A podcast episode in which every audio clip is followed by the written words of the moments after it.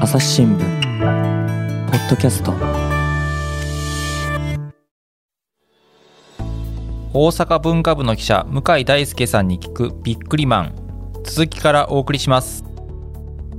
大阪のなんか下町みたいなところなんですかいやあのーちょまあ梅田からちょっと離れたところでえすかービねビルかなんかに入ってるんですね多分まあそうなんですよへえでイラストレーターさんは2人とかなな何人かいらっしゃるんですか主にイラストを手掛けてるのは2人なんですよねはい米沢さん実さんって人とはい兵藤、あれ兵藤たあれ何やったかな兵藤さん兵藤さんですはいの2人がそれはもう当初からずっと手掛けていて他にもまあ多分その時々にいたのかもしれないんですけど続けてるのはこの2人でえすーね、あでまあ本当になんか漫画家さんみたいな感じで周りにアシスタントさんがいらっしゃるみたいな感じなんですか雰囲気としてはうーんそこら辺がそんなことないですねねよくわからないんですよね。えどういうことどういうことですかどう いうことですかちゃんといやいやちゃんとこうデッサンして、えデッサンって言わへんなな下書きしラフ書いて、はい下書きして、はいで今はもう多分それをパソコンに取り込んで、まあ、書いていくんだと思うんですけど当時は手が、ええ全部手書きだったんですよね。はそうであはいでもまあそうなんですね ちょっとそう、へーはい、でそのグリーンハウスの記事が記事にしたんですねグリーンハウスの記事を書いてはい、そのビックリマン30周年の時に、うんそのまあ、大阪の記者なんで、はい大阪のグリーンハウスをメインにしてはいでビックリマンの説明をしつつうんっていう記事を書きました夕刊、あれはね全部4本社一面になりましたかねあうんーが30周年ですねはいはあでなんかさっきのコラボ絡みでしたっけコラボ絡みで「スター・ウォーズ」のコラボはいはいはいの時になんかあのそれはそれでまた大変やったし裏話的なも取材の中であの聞いたっていうのもちょっとさっき収録前にああそう伺そっうたんそですうけそどう、はいそうなんですうんあの「スター・ウォーズマン」のコラボをするときにあのルーアメリカのルーカスフィルムに、うんまあ、許可を得ないといけないっていうことなんだけども、はいビックリマンはまあ日本ではみんな知ってるけど、うんまあ、アメリカの人から見たらなんやそれっていう、まあ、話じゃないですか、はいはい、ね、それを、まあ、人気があるんですよっていう一つの証拠として朝日新聞のあの一面になった写真、えー、と紙面なんかを提示したっていう話は聞いたことあります。ああじゃああのアメリカの方ではそのポケモンみたいなうんうんことはないってことですね、ビックリマンまあそうですね。ああうんそれが、まあ、朝日新聞の一面にその向井さんの記事が「そうでしたビックリマンはい30周年」って載ってて、まあ、朝日の一面になるぐらいやったらうんあのそれぐらい知名度があるシールなんだろうと。そうです。い これまあ、恥ずかしい自分の記事が恥ずかしいですけどね。 いやはいいやでコラボの一助になったということですね。そうももしそれがほんまにその通りで何かしら役に立ってるんやったら嬉しいですけどね、ええうんであれコラボすると「スター・ウォーズマン」やったらそのスター「スター・ウォーズマン」とかってあと「ワンピースとコラボしたら「ワンピースマン」とかってなるんですよね、はあいの、名そう前ですが。 そうですとりあえずマウンだけは残す呪術廻戦マンとか ああったあったあったあった、はいあれなんか「呪術廻戦マン」とかあんまりえー触手が伸びないですね私は筋肉マンだけは最初からマンがついてるからあそうかニックリマンっていう名前になってましたけどね「筋肉マン」ともコラボしたんですか筋肉マンのコラボしてますこれも熱い話ですよねそれはだいぶ前の話ですよねもうそれもうん56年前ですかねへえでそれも買われてもちろんはいはあえその「ワンピースマン」とかも買ってるんですかもちろん買ってますすご絵柄がやっぱ好きなんでグリーンハウスのねああ、そのそのビックリマンだけじゃなくて、はいそのビックリマンから派生したやつも全部ビックリマンの絵柄やから絵柄はやっぱりいいんですか私はそうですグリーンハウスさんが書いてあるうん絵柄が好きやから、はいそのグリーンハウスさんが書いてるものはできるだけ可能な範囲で集めようと思ってますけど、まあごいです全然手に入らないやつとかもありますけどね人気があってですかとかあのすごいひあの大阪からは遠く離れた、まあ、例えば東京のはいでしか売ってないとかへへえっていうのがあったりする場合はもう地域限定があるってことですねそうなんですよねへえだから今僕たちの40代の人たちが社会でそれなりに企画ができるような年頃になってきた時にうんやっぱ思い浮かぶ候補の一つがうんうんビックリマンで、うんそのビックリマンっていうのは結局当時はインターネットもない時代でうんその今はみんなそれぞれ好きなものをインターネットで調べて深掘りできますけど、はい当時はまあ結構もうみんな同じようにビックリマンが好きだったり、はい金消し集めてたりうっんていう時代やったんではいもう幅広く訴求できるだろうとはいはいはい思う思うんですよ。はいで40代で企画立てる時にうんそういう人たちに刺さるものを作りたいと思った時にビックリマンがまず上がってくるとうんそうするとまああのイラストレーターにあー書いてもらったらうんなんかこう面白いんちゃうかって思ってうん依頼する人たちが、まあもうこの5年6年すごい増えてると思いますああそういうことなんですねそのコラコラボがコラボ、まあ、それえロッテのコラボじゃなロくてッテのコラボとはまた離れてグリーンハウスに依頼するっていう人たちが増えてますえあのコラボ以外にもなんかいろいろやってくれやってるんですかやってるやってるとかグリーンハウス自体は一つの企業なんで、はいその企業と取引している会社例えば、うん最近やったら、えっと、カプコンゲーム会社のカプコンが、ええええあのー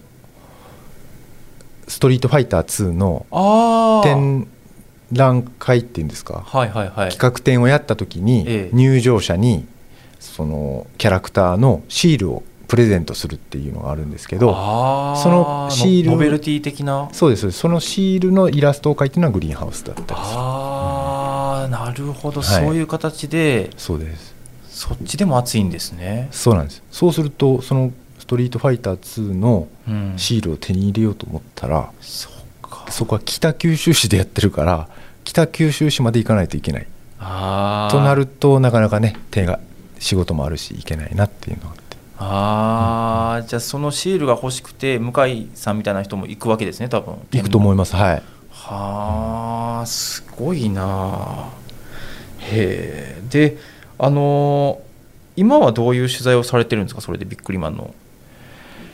今は、うん、えっとねまだ全然構想でしかないんですけどはいあのーまあさっきおっしゃってたみたいに80年代を子供時代、子供で過ごした人たちにとってあの時代は何だったんだって思うはいあの冒頭でも喋ったように、はいあのまさしく1980年代ってことですかそうですはいでなんかそのビックリマンのうんその取材をした時にはい集めてた人の話を聞いたら、はいあの時が人生で一番楽しかったって言う言ってた方がいたんですよねあーでそれ、を会社に戻ってそのまま記事にしてうんその上司にだいぶ年上の上司に見せたら「そんなわけないやろ」って言われたんですよそれ人生で一番楽しかったのでもっと他にもあるやろって言われたんですけど、ええ実際人生で一番楽しかったのはあの時やったような気がするんですよえっと、当時の1980年代って日本ってあれですか、えっと、絶頂期そうですねもうバブルバブルの前前で突入とかねあーそうもうずっと右肩上がりだった時代ですよねあー一番豊かだった時代だと思うんですけどで僕たちはうんまさにその後うん高校とか大学とかに行くうと、んうんうんもうバブル崩壊して、はいはいはいもうどん失われた30年だったりとかの時代に突入し、就職の時は超氷河期ってなって、ええええそうですね全く就職できないっうんていう時代になっていくうんずっと、まあ、さ下がり続けてるというと言い過ぎかもしれないですけど、うんまあ、今日より明日がいい時代じゃなくて、うん明日は今日と同じぐらいだったらいいっていう時代を生きてきたんですよね、うんうんその中で一番輝いてたのは確かにあの時代やと思うんですよ。子供の時にそんな感だったんですかね子供の時ですよでね子供の時はそんなこと絶対考えてないんですけ考えどてない今振り返った時に、うんやっぱあの時が一番楽しかったなって思うんですよね。向井さんもあ思います思いますはいやっぱこう日本の勢いを一番感じてた時だと思うだから金消し買って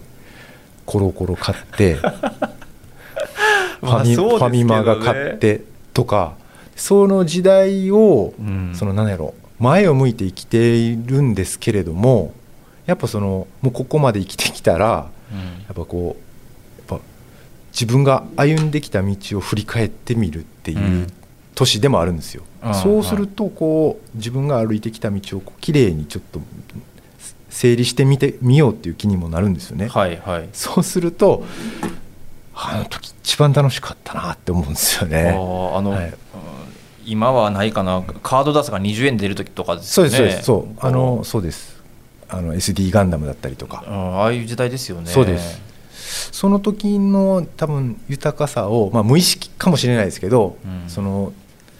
思い出すことによってうん活力を得てるんじゃないかって まあ勝手に思ってます僕は、あーはい、あのビックリマンが30円とかで買えた時代そうですもあうあ1人3個までって言ってねそうでしたっけそうです何回も並ぶんですよああ週末になったらね、はいえーけど今のちっちゃい子供は今のちっちゃい子供で今が一番幸せだなって振り返る時が来るもんなんじゃないですかちょっと違うんですかやっぱり1980年代とかそのあたりって私の生きてる人生で言うと、うんまあ、世間的にはうんやっぱ80年代が輝いていたなと思うんですけどもちろうんん90年代だって青春を過ごしてるんあで、そうそうですね、やっぱいろんな音楽だったり、うん僕はバスケットしてたからああ NBA が一番盛んだった頃だし、はっいていうんでそういう心の支えみたいなのは他にもありますけど、えーえまあ、それにの大きな一つの柱にはなってますかね自分をその支えている。ーはあそれで今もずっとそうやな感じでビックリマンシールをはいやっぱり宝というかそうみでたいなすね感じでうん、自分の活力にしてるんですけどね。あ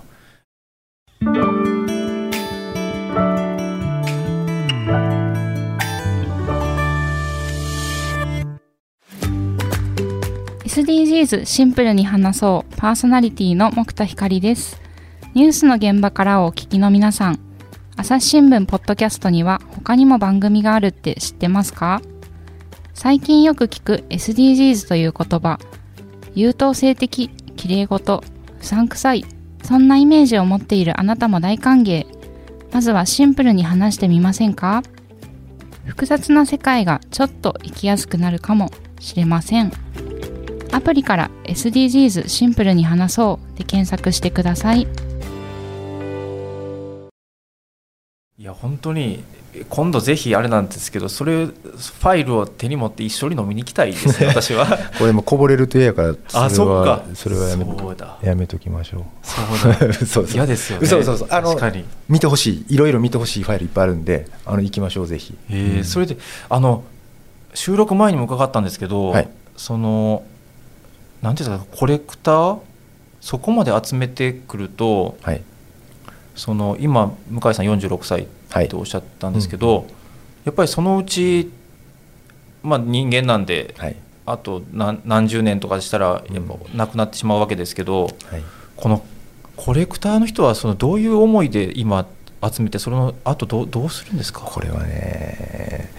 その多分今直まさに直面している問題で、あ直面してるんですかはい。まあ僕自分がね不不意にいなくなった時どうするかっていう話ですよね。うんそこはね、まあ、答えは出てないんですけどねでも多分きっとこれまでのいろんなコレクト切手だったりとか、えまあ、いろんなコレクターの人がいると思うんですよ多分皆さん直面してると思うんでえうんその人たちに話を聞いて記事にしたいなと思いますけどだって天国に持っていけないですもんねそうなんですよねスーパーゼウスとかいますけど、連れてってくれるわけじゃないですもんね天国にまあ それがあるからまあ、うん譲るっていう人もまあ確かにねあいいるいりますよね、あああいやなんかそれぐらいもうすごいファイルが私の目の前にあってやっぱりずっと見てたい気分もわかるしすごいなと思いますねじゃあ最近としてはそのコラボであるとかそういうので、はあいのビックリマンっていうのは熱いし、そうですねそれ以外にやっぱり昔のビックリマンを集めたい、うん子供の時に集めてたやつをもう一回集めたいとか、うんうんうんあの時手に入らなかったものをうんもう一度手に入れたいとか、うんで調べるとうん当時実はすごい流通の少ないうん激レアシールがあったるあることとかも分かるんで、うんそれを手に入れたいとか、あい中う古市場ってことですかそうですあー40代で、まあ、ある程度お金もねうんその子供の時に比べたらうん自由になるお金も出てくるから、うっんていうのでそれを集めようとしてる人がいるからあー中古市場は今結構活況を呈していて、あーあのあれ、うんコレクトコレクターっていうのは集めてるのはもうずっと前からあるじゃないですかあのあのビックリマンシール集めてる人っていうのはずっと前からいていたと思うんですけど、はいはいそれは私も知ってたんですけどここのとこどんどん値段が上がってるんですか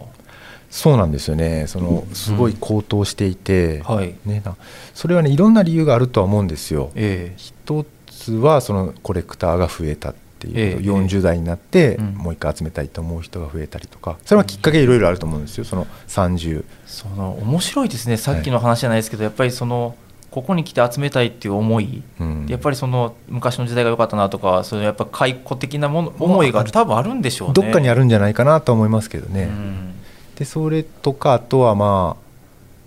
あなんだろう情報をまあうん SNS なんかが発達してはい共有できることになって、はい、あのまあ、せ海外の人がうん集めるっていう事案が増え事案事例が増えてたり、はいあとはねコロナでいろんなものが高騰したんですよそういうオークション系のものっていうのは例えばまあこう美術アート作品とかもそうでしたしなんか時計とかもそうやしえでその、のうちのひそれはねなうんんやっぱそのおでおいろんなうん背景があると思うんですけど、はいコロナで外に出れなくなって、ええまあ、インターネットを見る時間が長くなったりとか、まあ、はいオークションを見るとかね、はいお金が、うんまあ、少し出ていく分がなくなったからそれをコレクトに集めうん費やそうとか、うんうまんあいろんな要素があると思うんですけどコロナ禍によっていろんなものが高騰したのは間違いないですようね。んちなみに、はい、 えっと値段がやっぱりすごく気になるんですけどはい、はいあのどれぐらいするんですか最近めちゃくちゃび高いやつとかってあります今ね研究が結構進んでいて究って誰が研究 これあの方がねこれが研究するはい、その、同じスーパーゼウスでもさっき言ったビニールコーティングみたいな、い、ろんなバージョンがあるといでやこれ面白いですよね、はい本当にはいでそういうのが研究進んできた結果、はいごくごくし少数だけ流通したうんスーパーゼウスっていうのが、うんオークションでうん260万で260万落札されたっていうのがあったりとか1枚まあそれはね極端な例なんですけどなんかでも普通にブラックゼウスとかは綺麗まあ状態が良ければまあ数十万とか、数十万、はい、だから自分の家にすごいお宝が眠ってる可能性はあるとは思うんですよね皆さだんっの。て言ってみたらただのシールですよねな 何かするわけでもないんですよねこれまあ貼らないですよね。貼らないですもんねは絶対うんうんあの昔のパッケージには貼ったら貼り返すみたいなの書いてあったけどあああんまり貼らないです、貼らないですよねこで子供の頃貼って後悔したりとかはしますよねいやしましたが冷蔵庫とかね貼った壁に貼って結構いいやつを貼ってしまってそうなんですよで大体ゴムで留めてるからああそうでいいやつを一番前にするとうん一番フロント 面で一番摩耗して端がめくれたりあのあ端めくれるんですよ、ね、とゴムうがんもう溶けてはいはいはい変な跡になったり、まあーあ、それはそれで味なんですけど歴史だから昔そうなんですよゴムって止めてたんですよねそう束ねて段ごとにねはい、やってたで本当にもう向井さん本当にすごい数のビックリマンシール持ってるんですけどこれ多分打ったらやばいことになりますよねいやーそんなこともないと思いますけどねなんかやっぱさっき言った高値みたいな激レアアイテムっていうのは、えまあそんな持ってないと思いますけどねえあ逆に言ったら逆に逆にですよ、はい逆に今向井さんが持ってる量のやつをうんうん今から私が買おうと思ったら多分ああえげつないことになりますよねそれはまあそうですねなあ多分車1台買えますよね車は買えるかな買えます、ですよね、はいだからそれぐらい高騰してるんですよねそうですそうですそうです、あうんまあ、状態もピン完品っていうのがあるんですよー完品完全なるはい品って書いて完品ってこれはつまり最も状態の一番いいものなんですよそれはあの、あれ昔あのアイスクリームにも入ってましたよねアイスバンねはい、アイスクリームに入ってるビックリマンシールってあのパッケージの中に入ってるじゃないですか確か、うん、入ってましたあのはい裸じゃなかったですそようね、ですそうですあそういうのを完品っていうんですかあ違いますシールそのものの状態のことですあの例えば角がちょっと折れてるとか、うんうんあの表面に傷がいっぱいあるとか、うんうん後ろの裏面に汚れがあるとうんか、はいはいそういうのがない完全にもう本当に綺麗なやつチョコから出したあー瞬間のようなああの綺麗なものに関してはやっぱすごい高いんですよーはであもちょっとでも折れたりすると、うん一気に、まあ、例えば10万のものがうん数千円になったりとかうんするっていう、はまあ本当にコレクターズアイテムですよね一つののちなみに向井さんとこのお子さんは男の子ですかはいそうですえ好きですか、まだ幼稚園やからまだあんまりね、はい、引き継がれるんでしょうね引き継げればいいですよね徐息子さ々んに徐々にね、うんはい、へえいや面白いですいやどんどんやっぱりやっぱビックリマン私も好きなんでいろいろ聞きたくなっちゃいますよね、集めましょこれからうはい車買います ねさすがにいや嫁嫁に怒られますねこれからえ楽しまはかコンプを目指さなければ自分が過去に持っていたものだけを集めて わかるファイリングするんですよするとファイルの穴が気になりだすんですよいやーわかりますよだってリスナーさんにうまく伝えるのに今もう目の前に本当にファイルがあってすごいんですけど多分本当に私さっきも収録前にもお話ししたんですけどあの一番かっこいいやつ何でしたっけヘッドロココの飛んでるやつでしたっけ、ヘッドロックも飛んで多るや分つそれね1枚だけ買っても寂しいだけなんですよね多分だんだん集めたくなるんですよねそうですよねだからこれから集めようと思うとすごい大変やなと思いますわさっき言ったジャンク品一番もうあの角が折れ折れだったりとか、ええ汚れまくってるやつは全然数百円とかで買えるからはいと思うでしょうでも思うそう思うとだんだん綺麗なものが欲しくなるんですよでそこまでなるとどうして集めるんだろうとか死後どうするんだろうって悩みがなって出てくるから、いやほんまに悩ましいなと思いますそれ、はい まあ今は仕事の活力という大義名分があるんででしかも仕事に行きますからねそれそうですねでやっぱりそれだけやっぱりあの好きとか熱意があると、うんグリーンハウスのそのイラストレーターの方たちもやっぱり喜んで取材を受けてくれるでしょうし、まあそうやったらゆ嬉しいんですけどねあれけどすごい、い喜んでくれるんじゃないですか、そう僕は思ってます、あーはい、えだってしかもなんかあの書いてもらったんですよね作ってもらっ作りましたあのーグリーンハウスさんをクローズアップした記事も書いたんですけど、うんその時にたうんあの乗じてうん朝日新聞うのんキャラクターをうん書いてもらったんですよ、いやこれがすごいですよほんまにリスナーさんもびっくりまあこれは特別にですもんねそうですそあうでのす取材してそうですあの実際その記事載せはていやったから、まあ特別にってことそだうっですたと思うんですけどそうですこれかっこいいですよ新聞報報道の方に王様の王スクーペンっていう、はい、め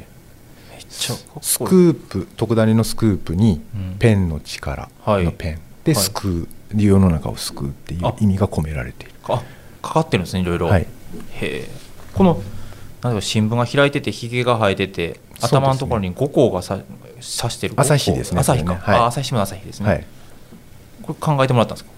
か考えてもらいましたいやすごいっすよねね、で勝手にシールにして、はいこれすごいはい、あの会った人に渡してました、ああ、はいこれ実際のはい、なんかの文化部さんの大阪文化部さんのツイッターかなんかのアカウ芸ン能班トののはいあれになってるんですよねあのそアうカウでントすのやつそにうななっんてるんでですよねす、はい、でしかも後ろを見るとちゃんとあのあのシールの後ろにはそのキャラクターの紹介と噂が書いてあるってあるんですけどはい、これ昔ですね朝日の噂無料登録すると1日3本記事が読めるとかって書いてますねそうです一応反則シールっていう意味で販売促進の意味を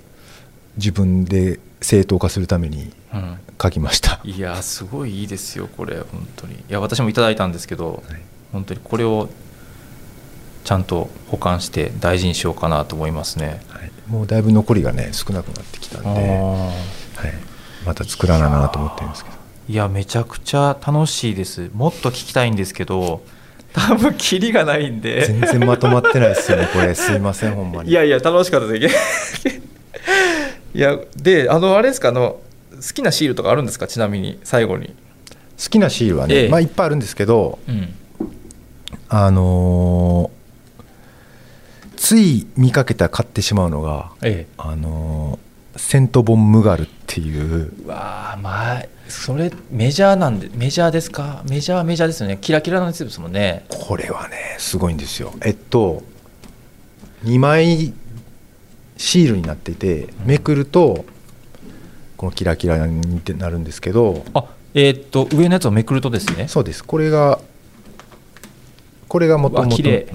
この上をめくるところがキラキラになっててえーそれめくるのも怖くないですか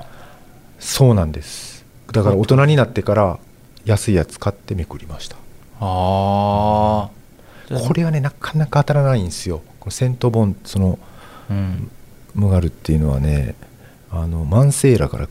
来る人人たちなんですけどマンセーラマンってって世界ですよねどっかのそうあですそうのですストーリーの話ですよねはいで、うんこれがね当時本当に当たらなくてはい多分一箱に1個入ってないぐらいのああやつでなかなか手に入らなかったんですけど、 3040入ってるんでしたっけ確かえっと、当時はね、えっと、多分あの一箱に40個だったかなであれですね裕福な子がケース買いするんですよねそうしかも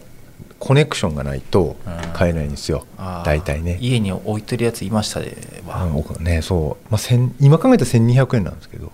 うんそうですね40個やったとしたらねそうですね、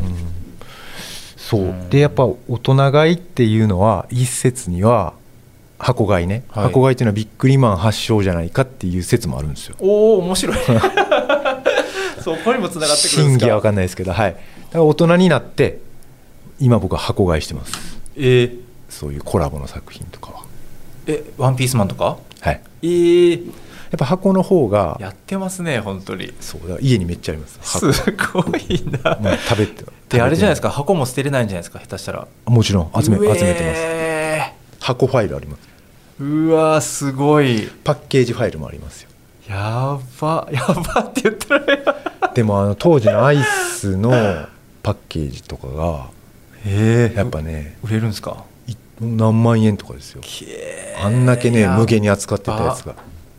やばいな、いやそのムガールさっき教えてもらったムガールもなんか説明しにくいんですけど普通のヘッドと違ってなんかホログラム的なやつなんですよねそうですあの光に当てたらあー虹色に輝くこれなんがて言うんですかねまあホロですねホかっロこいいんですよねこれがやっぱ最初は衝撃でしたようねん衝撃ブラックゼウスが最初なんですけどはあ第6弾のへーそれはもう当てた時はびっくりしましたよねビックリマンだけに まさに ねあなんでビックリマンなんですかその最初のドッキリシールっていうそのタバコの跡とかええええ醤油のシミとかをええこうペタって貼ってたら家のお母さんとかが「ここに醤油こぼれてるやん」ってなるびっくりじゃないかなえどういうことえああシールを剥がしたらえあの醤油こぼれてるみたいなあ感じになるんですよだからそのシールをペタって貼っておくといやそこの醤油のシミ以外は透明のシールなんで醤油のとこ以外は透明のシールそうな ななんて言えばいいかなうんあのーちょっと待ってくださいねあの、うんつまりあとはねタバコのうん燃え跡とかのシールがあって、はい、それをペタって貼っとくとうん家の人はシールとは思わずに、うん、あのあここタバコの燃え跡になってるやんああーそういうみことかたいなあーそうういう形のシールやったんですねそうですああこうあーあ今のビックリマンシールとは全然違うわ全然違うんですよああなるほどドッキリシールって書いてあるそうドッキリシールが77年にあったあービックリマンシリーズの一番最初ななんるですほどなるほどちょっとね分かりにくくて歴す史いがませんいやいやすごいうさすがにこれはもう集めてはないんですけど、ーんこういういやー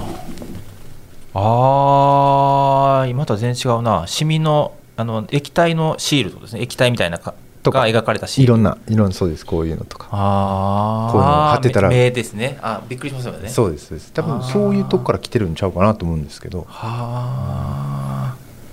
いや面白いな欲しくなってくるなやっぱり集めましょういや仕ー、い方やが私ない向井さんのファイルを見てるだけで幸せです多分それは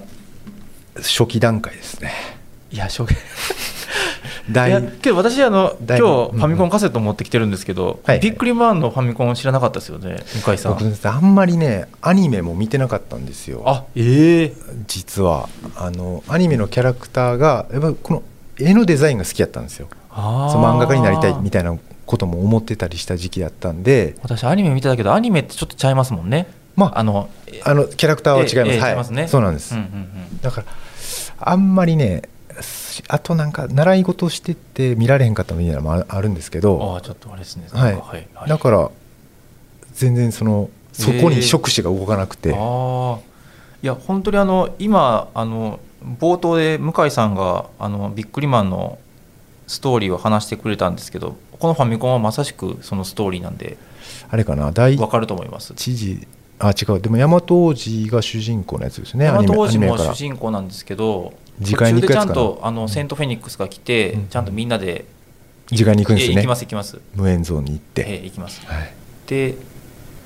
もうどういうストーリー忘れてたっけ忘れたんですけど、まあ、最後はスーパーデビルを倒してっていうス感ーじだパーと思いデビルまなすんだねよななるほどまあまあまあけどブラックゼイスも出てきたと思いまうす、ーんまあ、はいそうかもないやちょっとやって話がやってみますわ尽き一ね回はい、あそうですね、うんぜひあのやってみてくださいはい、あとあれですねあのもしかしたら家を実家とか探してみたらもしかしたら皆さんリスナーさんの自宅ももしかしたら出てくるかもしれないですよそね、れは絶対あると思いますよですよねあのビニール袋に入ってたり、カンカンに入ってたり大体カンカンに入れてましたよねああ、うんカンカン確かにそうですよね、はあいるかもしれないですよ、ね、カンカンに入れてるとやっぱなかなかねあんまり劣化してない例が多いですよあーやっぱりどうしてもなんかね紫外線太陽に当てると色が焦ってきたりとかはするんですけど、はいそうじゃなくても焦ってたりするんですよね多分見えないところで紫外線があるんかなだって後ろって結構すごいですもんねシミとかがあ僕のやつはねそうですですよねはいもう当時のまんまなんで、うんはいまあないろんな多分歴史があるんだと思うこのシールにうも、んそうか色あせるんですね色あせるのってなんかオレンジ系とかがが結構色あせやすいって言われてますね、うんっていうのもあるけど実家の奥底に眠ってるととても綺麗な状態の場合もありますねその場合はですよね本当にちょっとねね高ぶりですね向井さんが査定に行くかもしれないですね、いや僕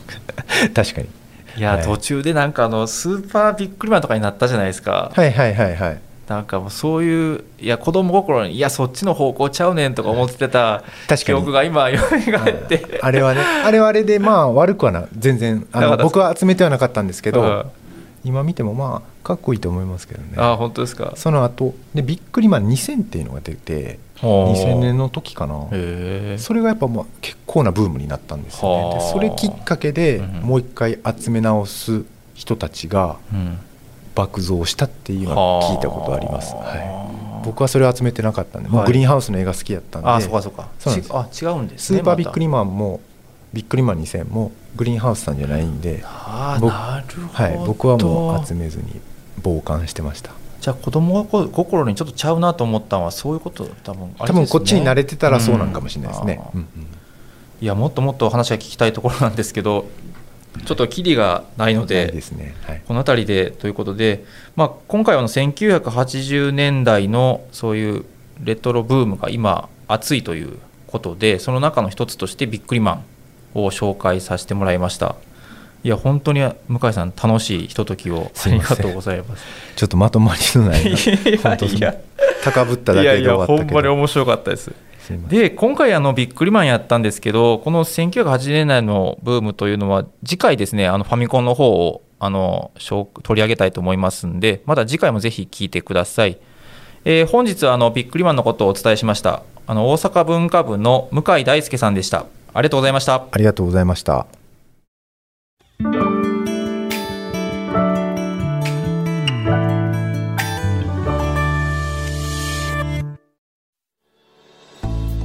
はい、えー本日は、えー大阪大阪文化部の向井大輔さんと1980年代のレトロブームをお伝えしました、えー向井さんありがとうございましたありがとうございましたえっとこのブームの話は今取材中でまたそのうち記事にされるんですよねはいそのつもりで頑張ってますはい、楽しみにしたいと思います。はいで、あの普段はあの冒頭にもお聞きしたんですけど、古典の話をそうですね舞台芸術主に古典芸能なんかを取材してますはい。じゃああの最近書かれたあの向井さんの記事も概要欄に貼り付けておきますんで、えーぜひあの読んでみてください。